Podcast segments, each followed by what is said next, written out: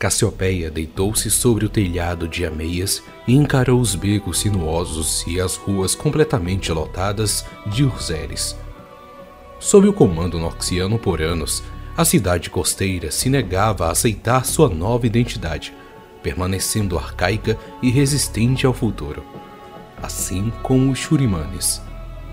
Em harmonia com o frescor da noite, Cassiopeia vestia uma seda translúcida, revelando em sua cintura a transição de uma pele macia para tortuosas escamas de cobra.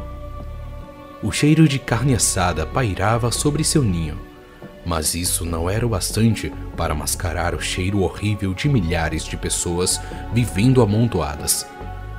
Sua boca queimava enquanto sua toxina se misturava à saliva. Ela brandiu sua cauda, rompendo a cantaria e arremessando pedregulhos rua abaixo. Com o passar das pedras, ratos apareciam de todos os lados. Moleques de rua corriam pelas esquinas, enquanto figuras encapuzadas sussurravam nas sombras e soldados robustos cambaleavam ao entrar e sair das tavernas. Ninguém sequer notou o predador que se esgueirava pelas sombras. Cassiopeia pousou suas garras sobre seu lado escamoso, sua figura serpentina, antes oculta pelas sombras. Outrora, ela já havia sido uma figura imponente em Noxus. Em suas mãos, assassinos eram abatidos a seu bel prazer. Soldados revelavam seus segredos mais obscuros e generais seguiam seus conselhos sem pestanejar na esperança de receber apoio. Cassiopeia suspirou. Nos últimos tempos, ela aparecia apenas sob o véu da noite, deixando de ser uma voz influente na sociedade noxiana no dia em que se transformou em tal abominação grotesca que vive escondida. Ao voltar do deserto, Cassiopeia se escondeu em uma cripta na residência de sua família, temendo sua própria transformação ela permaneceu sozinha em um cofre úmido e frio por semanas. Ainda com nojo de seu corpo de serpente, sempre pensando na vida aristocrática que perdera. Com o passar do tempo, uma vontade obsessiva de caçar tomou conta dela, e ela se aventurou pela cidade à noite enquanto todos dormiam. Cassiopeia deixou de lado seus devaneios quando um soldado de ombros largos com uma armadura de couro tropeçou em frente a uma taverna, ainda com sua bebida em mãos. Finalmente, o homem por quem ela tanto esperava. Ela monitorava os movimentos dele de cima para baixo, seguindo furtivamente pelas muralhas e arcos da fortaleza, até que ele adentrou um pátio vazio. Perfeito. Com seu olhar predatório, Cassiopeia esgueirou-se sobre um telhado adjacente, sua figura criou um vulto sobre o soldado. Embora embriagado, ele se virou com determinação. Eu sei que você está aí, apareça! Vociferou o homem. A cauda de Cassiopeia se contraiu de ansiedade. Ela estendeu sua língua bifurcada, como se estivesse saboreando o ar. Sugou o doce aroma do sangue do soldado até seus pulmões e então exalou com prazer. Lute comigo, covarde! Gritou ele. Eu não serei perseguido como um animal! Cassiopeia deixou escapar um silibo de raiva. Assim que o soldado olhou para cima, ela deslizou para o lado oposto do pátio e se atirou ferozmente na direção dele, ainda camuflada pelas sombras. Então se acha melhor que um animal? Questionou ela. O homem se virou bruscamente, tentando identificar de onde vinha aquela voz. Como você conseguiu passar tão rápido? Gaguejou o soldado, mostrando-se muito mais indefeso e acuado do que gostaria de parecer. A selvageria dos animais não chega nem perto da sua, declarou Cassiopeia. Afobado, ele se afastou, à procura de uma rota de fuga. Ele batia com força em cada uma das portas que via, mas todas elas estavam trancadas. Cassiopeia imaginou como deveria estar a mente daquele pobre homem, tentando descobrir quem o estava caçando e o porquê. Ele puxou a espada da bainha e virou-se. embora não soubesse ao certo de onde a ameaça vinha. Não vai! Não vai querer lutar contra mim! Eu já fiz picadinho inimigos bem piores do que você!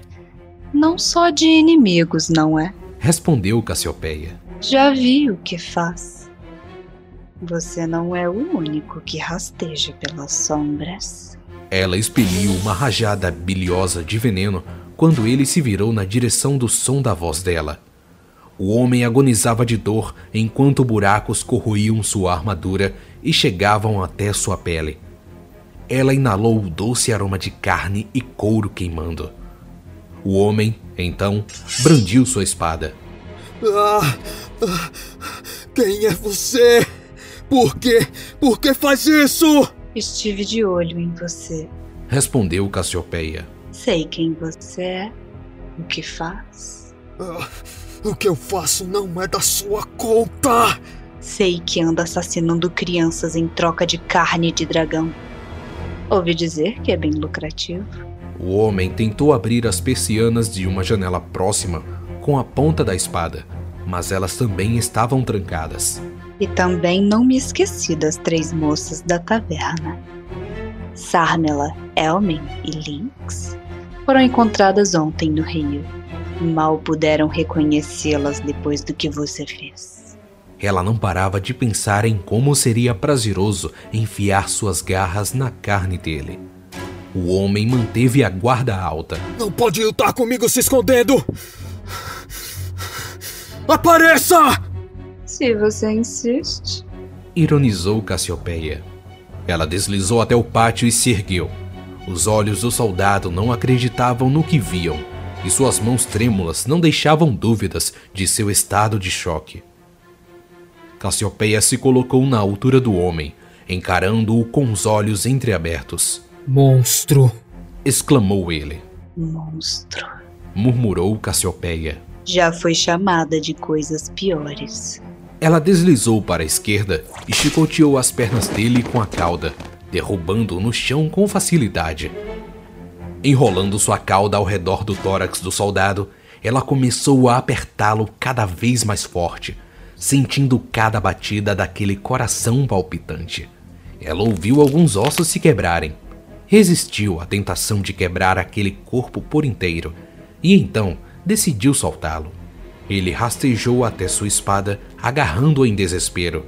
Ela estava adorando vê-lo em agonia. Circulando lentamente ao redor dele, ele olhou nos olhos dela, como quem os estava reconhecendo. Eu sei quem é você. A dama Cassiopeia! exclamou. Olha só para você! Com a ajuda da espada, ele se levantou. Então agora você fica por aí, perseguindo bêbados como eu pelas sarjetas imundas da cidade. Questionou o homem, cuspindo um pouco de sangue. Quanto maior a altura, maior a queda, não é? Silibou ela, expondo as presas amarelas que ainda pingavam veneno. Cassiopeia então olhou bem no fundo dos olhos do soldado, prendendo-os em um vínculo impetuoso. Ela gritou, colocando para fora toda a raiva, a fúria pela injustiça de seu estado atual, a ira pela perda de seus privilégios e o ressentimento por suas ambições fracassadas. Ela canalizou tudo isso em um lamento estridente e esganiçado. Mas, enquanto gritava, sua fúria foi transformada em prazer. Era como se ela estivesse flutuando. Seu potencial de grandeza era infinito. De cada fibra de seu corpo emanava um poder ancestral. Uma luz esmeralda incandescente cintilava dos olhos de Cassiopeia. O pânico dos últimos momentos do soldado ficou marcado em sua silhueta. E ali ficara para sempre, já que ele estava sendo petrificado de dentro para fora. Seu olhar endureceu e perdeu a cor.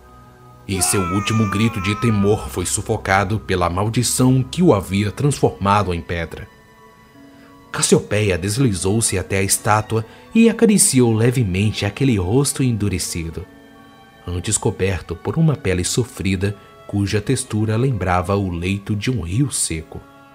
Antes, eu precisava manipular, corromper ou até mesmo persuadir as pessoas para que os meus planos funcionassem. Afirmou ela. Agora faço e consigo o que eu quero. Ela chicoteou a estátua com a cauda, fazendo-a desabar no chão. Com os olhos reluzentes, ela sorria enquanto a estátua era reduzida a milhares de fragmentos de entulho e poeira. Cassiopeia se encheu de orgulho ao ver seu trabalho. Sua nobreza tinha acabado de uma vez por todas, algo inegável, mas ela nunca havia sentido um poder tão ilimitado correndo em suas veias. Ela deslizou de volta para os telhados, com ideias borbulhando em sua mente. Sua próxima presa seria um desafio muito, muito maior.